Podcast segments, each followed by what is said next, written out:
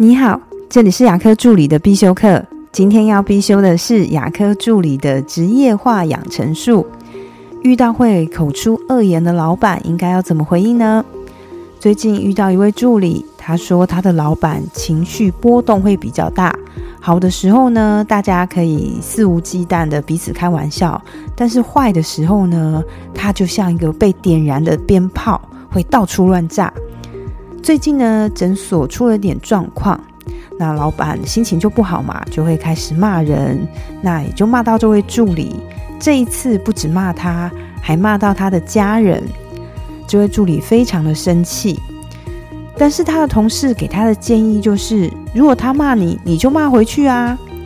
但是这位助理觉得这样子冤冤相报并不是一个好办法，所以他问我应该怎么办。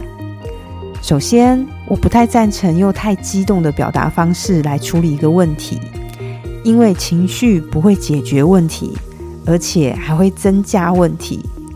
那这个对方又是你的老板，他又不是你的同事，我相信大家都认可得罪老板的日子应该不会太好过吧？我自己比较喜欢冷静的回应。如果是我，我会说：如果您觉得我的工作没有做好，我会虚心接受，但是如果你觉得我的家人不够好，这个我无法改变。我只能改变我的工作方式，但我无法选择我的原生家庭。这个意思，我相信大家都明白。我觉得意思点到就好，接下来就不用说穿，因为再说下去就不会太好听了。所有的事情都会过去。但是说过的话，对方会永远的记得。我不选择直球对决，不是代表我懦弱，而是一种修养。如果是你遇到口出恶言的同事、主管，甚至老板，你又会如何回应呢？